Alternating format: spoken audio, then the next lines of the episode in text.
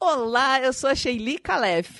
E eu sou a Thaís Goldcorn nossa querida convidada do dia de hoje pro Agosto Surreal. Aê! Como nós deixaríamos de convidar outras mamas pode para participar aqui com a gente, elas que já estiveram aqui, que já são muito experientes em gravar com a gente. Menos, menos. Você sabe que aquele dia foi marcante na minha vida que a gente gravou juntos e foi assim, foi pré fim do mundo, né? Que foi um pouquinho antes de começar tudo, quarentena e tal. E eu tava, não sei se você lembra, foi eu tava sem voz. É mesmo. Pouca total, mas foi uma delícia. A gente ainda podia se encontrar, teve abracinho, teve contato, que saudade de contato. É, a gente se juntou num estúdio, né? Eu e a Má, a gente nunca tinha gravado antes da pandemia separados. Durante quase quatro anos, durante três anos e onze meses, a gente gravou sempre presencial. Mas agora tá assim, né? Faz fazer o quê? Só no dia do aniversário a gente se juntou e gravou de máscara. Oh, que nunca existiu. Então, já que você sabe tudo sobre esse podcast, conta para quem tá chegando agora, como é que ele funciona? Meu Deus, será que eu sei? Bom, vamos lá do meu jeitinho. Se você tem uma história surreal, uma história maravilhosa que aconteceu com você,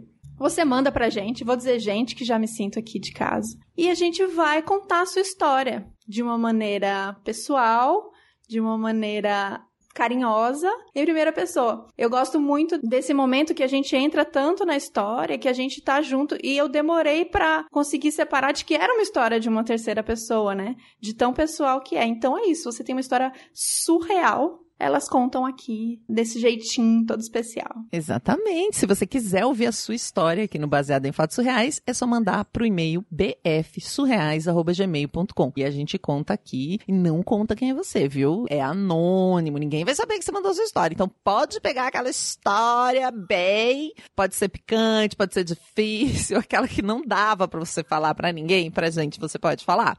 Vamos pro caso de hoje? Baseado em fatos surreais. Histórias de mulheres como nós, compartilhadas com empatia, intimidade e leveza. Onde o assunto é a vida e o detalhe surreal. Eu vou te contar essa história que aconteceu comigo. Eu era bem novinha, eu tinha acho que 22 ou 23 anos. E eu tava numa fase um pouco confusa de carreira, quem nunca, né? E aí eu fiquei pensando, não tô feliz com o rumo que tá tomando. Eu quero mesmo é ser fotógrafa. Eu via outras mulheres fotógrafas ao meu redor, assim, e eu decidi que era aquilo que eu queria ser. Vou, vou virar artista. Falou, quero ir para esse lugar. é isso, eu admirava muito, eu já fotografava assim, né, em casa e tal, mas me faltava a técnica mesmo. E aí eu fui fazer um curso. E aí fiz o curso e me empolguei mais e mais, consegui investir num equipamento ainda bem, no começo usado, simples, mas eu tava muito empolgada, muito empolgada. Sabe quando as coisas olham para você assim, você fala, é isso, é assim que eu me imagino, é isso que eu quero se fazer. encontrou, Foi isso você falou, é isso aqui, quero trabalhar com isso, quero viver disso, vou investir nisso. Ai, que bênção, porque tem gente que não acha isso nunca, né? É isso. Ah, então é um conforto pro coração. É e aí, já mais pro final do curso, eu precisava construir um portfólio, né? Eu precisava começar a trabalhar. Eu tava louca para começar a trabalhar, inclusive. Eu queria ser reconhecida por aquilo, eu queria começar uh, as pessoas me verem como fotógrafa. Então eu precisava fazer. Aí um dia minha irmã me chamou para fotografar.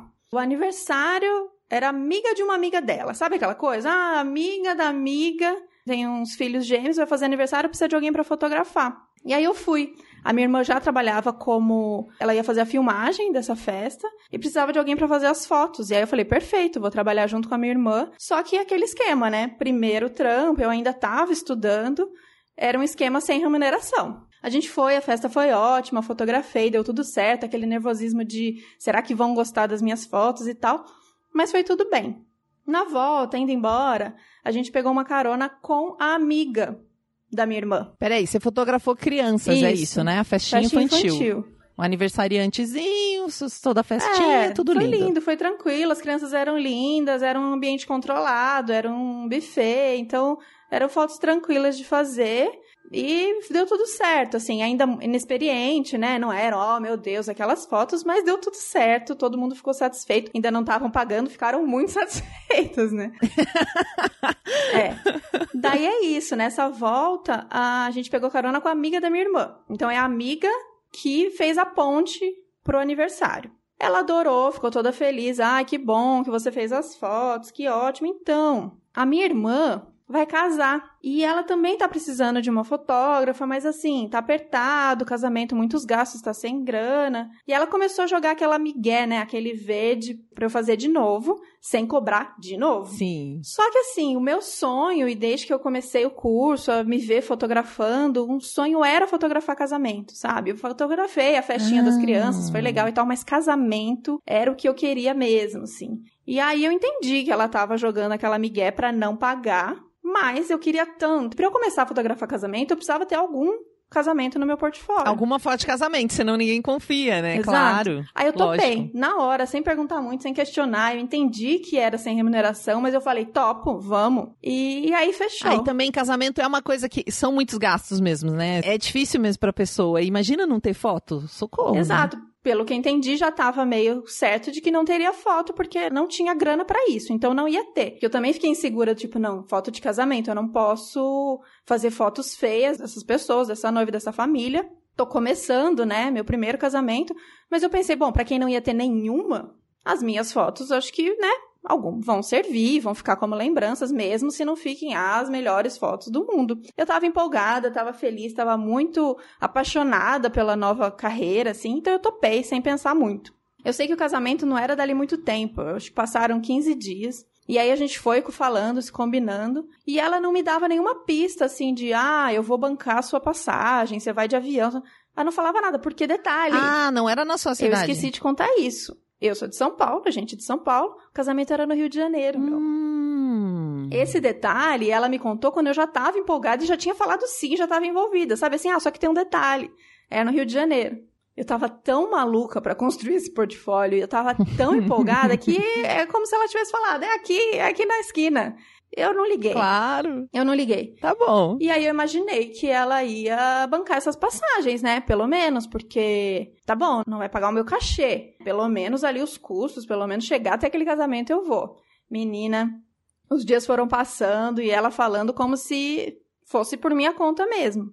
Aí o que, que eu pensei? Bom, beleza, é por minha conta eu vou bancar, já assumi que é isso, eu pago, mas eu não tenho condições de pagar avião, né? Então eu vou de busão. Eu vou pagar um ônibus, isso eu consigo bancar e eu vou. Aí, beleza, chegou o, o dia, né, que eu tinha que ir, uns dias antes, né, do casamento, porque com medo de tudo, de atraso, não conhecia, nunca, não tinha ido pro Rio, eu tinha muitos medos, né, de como ia ser. E aí, ela falou pra mim, ela tinha uma bebê pequenininha, né, tinha um ano e pouco, ela falou, ah, legal, você vai de ônibus, mas eu vou de avião, porque... É, ah, eu não posso correr o risco da minha bebê ficar chorando. Essa viagem é muito cansativa. Quem já pegou esse busão aí são Paulo, Rio de Janeiro, sabe como essa viagem pode ser cansativa. E ela falou que ela ia de avião. E eu ia de busão. Falei, ah, tudo bem, não vou, não vou esquentar com isso. Daí eu tô lá na rodoviária já, momento de viagem, comprando minha passagem. Ela me manda uma mensagem de que não conseguiu embarcar, ela ia antes, e deu algum problema no voo dela. Perdeu o voo, não entendi o que aconteceu. Eu só sei que era uma mensagem meio desesperada dizendo: Eu vou com você de ônibus, compra pra mim aí a minha passagem, que eu vou com você compra pra mim aí a minha passagem.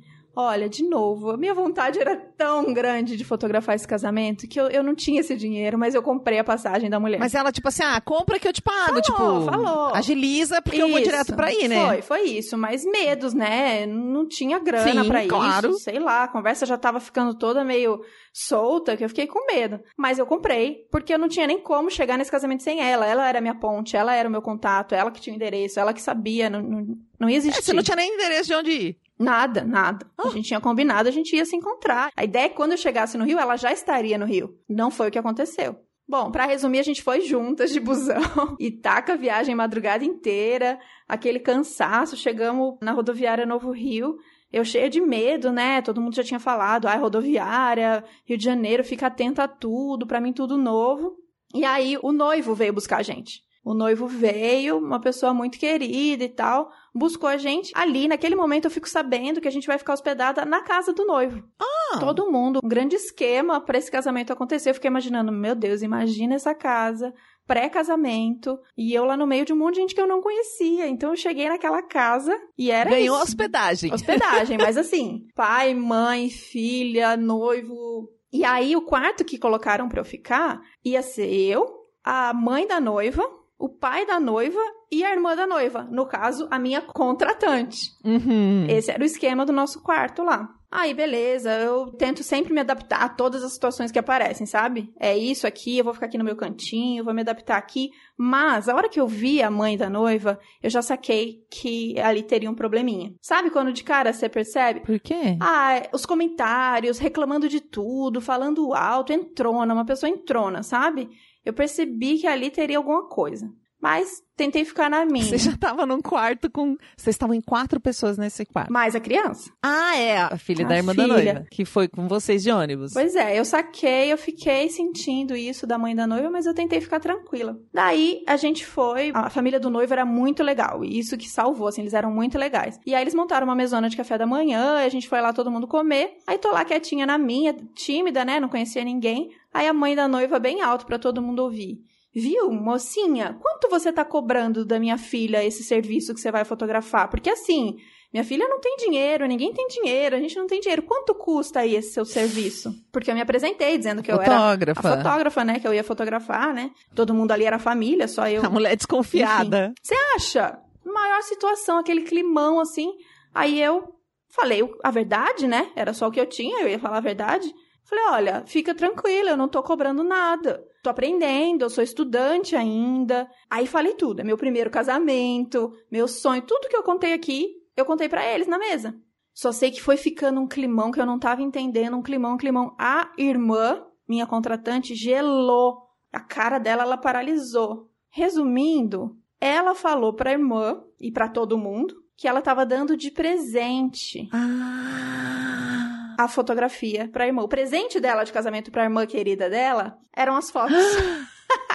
Você acredita? Ela não disse que era gratuito. Ela não disse, Olha, ela não que disse. malandragem. E até te expõe, né? Porque pra você Sim. é bom falar, porque o pessoal não fica numa expectativa, porque vai que, né? Você tava começando. Exato. Esse era o meu maior medo, assim, que as pessoas comparassem o meu trabalho com o trabalho de alguém já profissional, que já tinha feito vários casamentos. Eu queria, inclusive, deixar claro pra todo mundo que eu tava começando, pra qualquer tipo de cobrança, de pressão. É, é bom, né, a gente falar, sabe? Igual quando você tá aprendendo a dirigir, tem o adesivo, estou aprendendo, e as pessoas cuidam de você. Era meio isso, assim. Eu queria que as pessoas tivessem esse Nossa, olhar. e agora a sua amiga que viajou com você a noite toda no ônibus. Não, uma situação. Tava te amando. Uma situação, um climão. Mas é isso, de novo, eu sou aquela pessoa que eu tava focada em fazer aquelas fotos, em construir meu portfólio. Eu só ignorei. Ficou um clima, mas assim, a família do noivo tentou amenizar. E aí, eis que chegou o dia do casamento. E aí, eu fui pra lá com todas as minhas inseguranças, mas ao mesmo tempo muito empolgada. Fiz as fotos, fiz meu trabalho, tranquilamente. Óbvio, hoje eu vejo que, assim, foi um trabalho de uma, de uma pessoa aprendendo, sabe? Tinha muitas coisas que poderia ter feito melhor, mas eles nem iam ter foto, sabe? Então eu fiz fotos, fiquei do lado deles o tempo todo, registrei tudo, deu tudo certo. Aí voltamos, todo mundo, volta todo mundo pra nossa, nossa grande república. E aí, na hora de dormir, todo mundo cansado. Imagina, casamento, aquele estresse todo, nosso quartinho compartilhado lá. A mãe, novamente, começa a surtar. Começa a gritar que. A mãe da noiva que tá lá com você. Mãe da noiva. Que horror esse casamento, que horror esse noivo, onde minha filha tá entrando. Esse cara não é de Deus, esse cara não presta. E assim, era até então era quem eu tinha achado ok, legal, educado, que era a família do noivo e o noivo em si, muito educado, muito querido. E ela começou a falar que ele ficou bêbado, que ele era um bêbado. Eu fotografei os noivos, então eu fiquei o tempo todo colada nos noivos. Se ele bebeu, sei lá, duas cervejas, foi muito que ele bebeu. E ela implicando. E assim, gritando pro ar isso no nosso quarto e eu só tentando dormir, eu lá no meu colchão no chão, encolhidinha, só querendo dormir, descansar e que aquilo acabasse e tal. E ela causando, causando. Aí elas começaram a entrar no embate, essa mãe da noiva com a irmã da noiva, porque aquele clima, aquela Hum. tensão, aquela gritaria, elas começaram a brigar. Você tava, tipo, vivendo um, um filme numa família que não era sua. Isso, eu no meio assim, e eu comecei a, a fingir que eu tava dormindo mesmo, porque eu não queria me envolver naquilo, eu só queria, na boa, eu só queria dormir, eu só queria tranquilidade, tá? Um dia super cansativo. E eu ali, ó, fingindo, e elas gritando de um lado, gritando de outro. O mesmo tanto que eu ficava quieta ali, o pai também, quietinho, não se envolvia. As duas que estavam brigando muito, brigando muito. Eu só sei que no meio dessa briga, a irmã da noiva, minha contratante, minha colega, Uhum. se injuriou, juntou as coisas dela, juntou a bebê e saiu do quarto com as coisas e foi embora.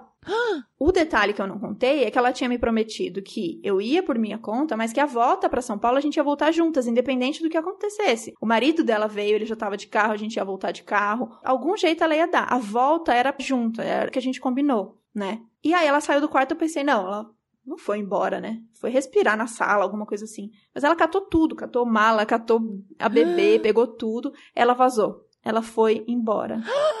Ela foi, ela me deixou ali. Foi assim que eu fiquei. Ela não me deu tchau, ela não me falou, olha, querida, eu tô brava, eu briguei, eu tô indo embora, sei lá, quer ir junto, né? Eu podia rápido também arrumar minhas coisas e ir embora. Sei Sim. lá, qualquer coisa você fala pra uma pessoa que tá com você, né? Que você levou. Ela não falou nada. Ela saiu do quarto e quando eu fui entender, levantar, fui ver, perguntei, ela tinha vazado, saiu vazada da casa. Aí foi isso, eu fiquei lá perdida, meio sem saber. Falei, meu Deus do céu. Naquela época não tinha Uber, não tinha muitas facilidades de eu entender o que, que eu poderia fazer pra sair daquela situação. Eu fiquei pensando, e aí? Como que eu vou? Não sei onde eu tô, que bairro eu tô, onde eu tô, como é que eu vou embora? Como eu volto? Eu fiquei bem assustada e perdida. E aquela mulher ainda no quarto, eu fiquei com medo. E aí, a minha sorte é que, de novo, lembra, a família do noivo eram, eram pessoas muito legais. Uhum. E eu fiquei meio zanzando assim. E a família gostou muito de mim. Eles se apaixonaram por mim, porque assim, eu fiquei hospedada na casa. Isso eu, eu aprendi na minha casa, assim. Eu ajudei a lavar a louça, eu ajudei a cozinhar. Imagina, casamento, a casa tava do avesso. Eu ajudei a arrumar as coisas que estavam bagunçadas. E ninguém mais tinha feito isso. Cheia de gente, aquela coisa louca, né? Todo mundo ansioso, imagino. É. Então eles gostaram muito de mim, eles me acolheram, assim. E ela percebeu essa situação e foi, foram super carinhosos comigo. E nisso as pessoas começaram já a ir embora. Finalmente a mãe e o pai foram embora. Os noivos já estavam felizes da vida longe na lua de mel. E aí ela fez uma proposta, ela falou pra mim, a mãe do noivo: "Por que você não fica aqui? Aproveita então, assume que é férias, aproveita o Rio de Janeiro. o quarto do meu filho agora tá vazio pra sempre, porque ele foi de lua de mel e depois da lua de mel ele não volta pra casa. Fica aí. Eu ganhei um quartão só pra mim no Rio de Janeiro. Aí eu assumi mesmo, eu assumi que eu ia curtir aquelas férias, pessoas muito queridas, e eles tinham mais duas filhas, né? Uma adolescente e uma mais ou menos da minha idade, que o papo super batia, então a gente ficava conversando, tocando violão, assistimos filme juntas. Aí foi férias mesmo. E aí uma delas falou que esperasse o dia dela de folga, que ela ia me fazer um tour Rio de Janeiro. Ah, que bom. Pois é, e aí teve isso, a gente saiu, conheci tudo que eu não conhecia, Bondinho, Cristo Redentor, fizemos um super passeio gostoso.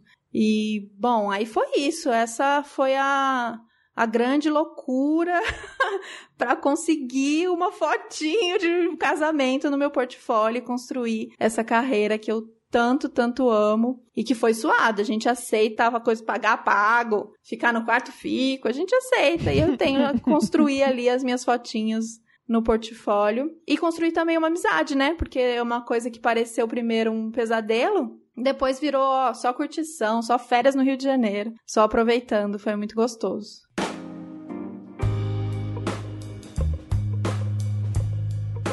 Heroína, que história doida. Thaís. Alguém escreveu aqui, porque a gente tá ao vivo, você que está nos ouvindo no podcast, nós estamos ao vivo nas redes sociais agora, no, no Baseado em Fatos Reais, no Instagram, no YouTube. Alguém escreveu assim, que essa contratante deu um golpe. Exato. Era uma contratante golpista, essa contratante Exato, aí, né? nossa. Ai, gente, mas quem nunca aceitou um trabalho, dá pra desconfiar muito de muita coisa, né? A gente meio fecha o A olho no fecha, começo. É. E tem gente que se aproveita dessa situação, né? É, eu Ai, ela falar que era presente, que ela estava pagando. Não, enfim, tudo né? errado, tudo errado. Fiquei com peninha. Porque eu, eu senti muitas vezes que ela falava, não, até aí tudo bem. Quando pra mim, não era. eu, não, não, não é tudo bem. Ai, não, aí tudo bem, precisava. Eu, não, gente, não precisava ser assim, né? A gente podia construir o portfólio de maneira respeitosa, né, com as pessoas. Não é porque tá começando que precisa aceitar tudo também. Mas a gente faz, a gente querendo, a gente faz. Ainda mais novinha. É, e é muito doido, porque eu eu fiquei pensando que ao mesmo tempo que a gente se dispõe a fazer algumas coisas que são, né, um preço menor, um- uma condição não tão favorável, tem um limite disso, né, que é complicado. Sim. Ao mesmo tempo que você tá começando, realmente você nunca fez, realmente você não pode garantir o resultado, mas ao mesmo tempo você é cobrado geralmente como um profissional. Sim. Ninguém lembra desse detalhe na hora do vamos ver, ninguém lembra desse detalhe de que te contratou numa condição especial, né? Sim. Aí você é cobrado como um profissional. Isso dá muita questão na carreira das pessoas, né? Problemas até pro mercado. É, eu, eu acho que o que mais me surpreendeu dessa história, para além dessa questão profissional, remunerado não remunerado, foi o respeito geral, né, com isso. Então, esse fato, tudo bem, não vai remunerar, mas vai me respeitar, né? Onde eu vou ficar, como eu vou, como eu volto. Acho que é importante, até para quem tá começando, essas dicas. Às vezes, a remuneração financeira, é, ela não existe, seja pelo combinado que você fez, seja porque alguém conhecido, mas tem todo o, o por trás disso que precisa ficar muito claro. Como eu vou, como eu volto, quem banca isso? Eu vou comer? Onde eu vou dormir? Escrever isso, né? É. Deixar isso por escrito de preferência. Exato. Porque as pessoas podem se folgar nessas. É uma falta de respeito geral, né? Porque ela não considerou em nenhum momento. E essa coisa de fingir que não sabe que tá responsável por você ou que combinou de voltar É, com é você. horrível. Ai, que complicado. Quando a gente não conhece as pessoas. Eu achei que ela deu muito a volta por cima, porque ela fez amizade, tirou férias. ela realmente se adapta.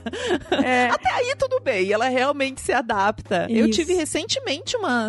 Recentemente não vai? Não, faz uns 3, 4 anos. Eu faço direção artística de evento corporativo, né? Essas grandes convenções em várias cidades. Então, geralmente é viajando e leva todo mundo pra Bahia. E tinha um evento que era itinerante, era em várias capitais do país. E eu fui convidada para dirigir esse evento, um cliente conhecido, mas a produção do evento eu não conhecia. Eu trabalho com muitas produtoras de eventos, são várias agências que me contratam. E aí eu fui, e geralmente assim, eles te dão a passagem, hospedagem, tudo, porque é em outra cidade e o seu cachê. Muito bem, me ligou como qualquer agência, negociei como qualquer agência, já trabalho com isso há muito tempo, então muito tranquilo. Estamos no mercado, o cliente era enorme, o evento é super conhecido, sabe? Tá tudo certo. Peguei o voo, eu, minha assistente de direção, cheguei na cidade. Eu liguei e falei assim: e aí, vem alguém buscar a gente? Vocês querem que a gente pegue um Uber? Eu não perguntei isso, porque hoje- antigamente sempre ia um motorista buscar. Hoje você pega um Uber, depois eles te restituem. Mas eu quis confirmar, né? Só pra não. Como eu não conhecia aquela produtora, ela falou: não, pode pegar um Uber. E o endereço tá aqui, então tem o endereço do hotel, o endereço onde, onde vai ser o evento, e esses deslocamentos. Você fica no hotel, daí você vai pro evento, você volta, você vai almoçar e tal. Hoje a gente fica um pouco mais independente,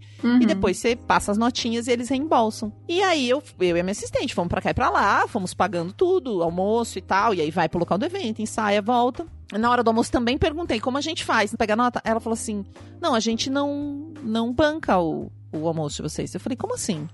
Não, dentro do seu cachê tem que estar tudo. Eu falei, mas desculpa, isso nunca aconteceu na minha vida. Dez anos que eu trabalho com isso. Jamais. Até porque não sou eu que Uhum. escolho o hotel, se ele é perto ou não do local do evento. Eu vou ter que Isso. fazer esse deslocamento. Não sou eu que escolho nada. Não sou eu que escolho a cidade. Não sou eu que escolho a companhia. Não sou eu que escolho nada. Não faz sentido. Ah, não, mas pra gente tá tudo, tá tudo incluído. Eu falei, desculpa, nós vamos ter que conversar. Mas assim, no meio de uma situação, sabe? Com o cliente final da empresa junto.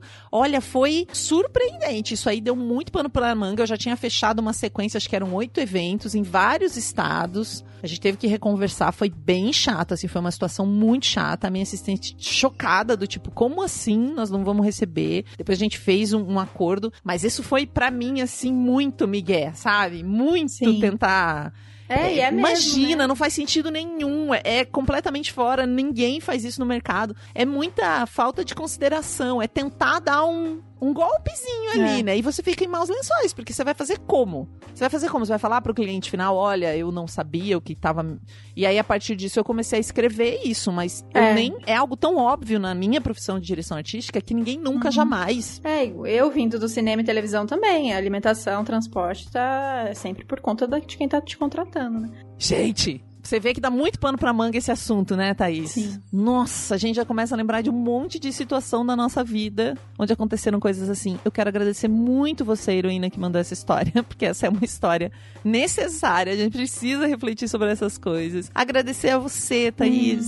Eu gosto muito do seu trabalho. Muito, sou muito fã do podcast, muito fã do que você faz junto com a Bárbara. Como foi para você contar essa história? Foi delícia, eu amei, eu amei essa história. Eu fiquei desesperada por ela e eu ficava discutindo com ela, tipo, não, a partir daí você não vai. Segura essa emoção, mas eh, sabendo da, de quando a gente quer mesmo fazer, entrar numa carreira nova e quer mostrar, a gente acaba entrando nessas ciladas, né? Quem nunca? Eu adorei, eu adoro sempre estar com vocês, sou muito sua fã também, você sabe disso, e da Marcela. Eu adoro, eu adoro esse podcast, gente. Eu amo contar história. Toda vez que a gente fala sobre o podcast de vocês, ou que eu ouço algum episódio, ou a gente grava, eu falo, ai, que vontade de contar mais história, dá vontade de brincar com essas histórias também, que é bom demais ouvir a história e se conectar, porque sempre tem alguma coisa que se relaciona com a nossa vida, né? Em algum momento ela se cruza. E como é que o pessoal faz para te encontrar, para te seguir, por favor? Conte tudo. Aqui a gente tá pelo Outras Mamas, então no Instagram, estamos no Instagram, no Twitter, no Medium, no YouTube, a gente sobe os episódios lá, para ouvir os episódios no Spotify, Deezer, onde vocês costumam ouvir podcast. Então, Outras Mamas Podcast ou Outras Mamas Pod, dependendo da rede. E euzinha, Thaís Goldcorn, Thaís com TH, Goldcorn é, é milho de ouro mesmo, mas é com K. e aí vocês me encontram aqui no Instagram também, que é isso, aí vocês me encontram e a gente continua conversando, acompanhe Outras Mamas, que tem histórias também de outras maneiras lá pra gente conversar bastante. É isso. Obrigada, Sheili. Eu amei. Ótimo, obrigada a você, obrigada heroína que mandou a história, obrigada a você que está nos ouvindo e muito obrigada aos nossos apoiadores que contribuem para que esse podcast chegue no seu ouvido e cada vez conecte mais pessoas com mais histórias de vida. E eu vou agradecer especialmente alguns deles aqui: a Amanda Franco, a Amanda Magalhães, o Américo Santos, a Ana Terra, o Arthur Peixe, a Bárbara Murakawa, o Brenner Pacelli, o Bruno Kimura, o Desenvolvimento Artístico, a Fernanda Galdino, o Gabriel Marreiros, a Gabriela Coelho, a Heloísa Takats, o Hugo Ballarini, a Júlia de Paiva, a Juliana Marques, Kaique Novaes, o Leandro Yamaguchi, Letícia Santos, Luciana Machado, Luísa Achê, Mariana Diniz, Mariana Foster, Marta Batilli, Max Nunes, Melissa Costa, Michele Menegari, Pablo Vasques, Pietro Moreira, Rayane Menezes, Regina Guimarães, Renato Chiquito, Rodolfo Souza, Roseana Roecker e Samara Cris Marques. Se você quiser junto com eles, é só entrar em bfsurreais.com.br barra contribua ou achar a gente lá no PicPay. Um grande, grande abraço. E até o próximo caso surreal.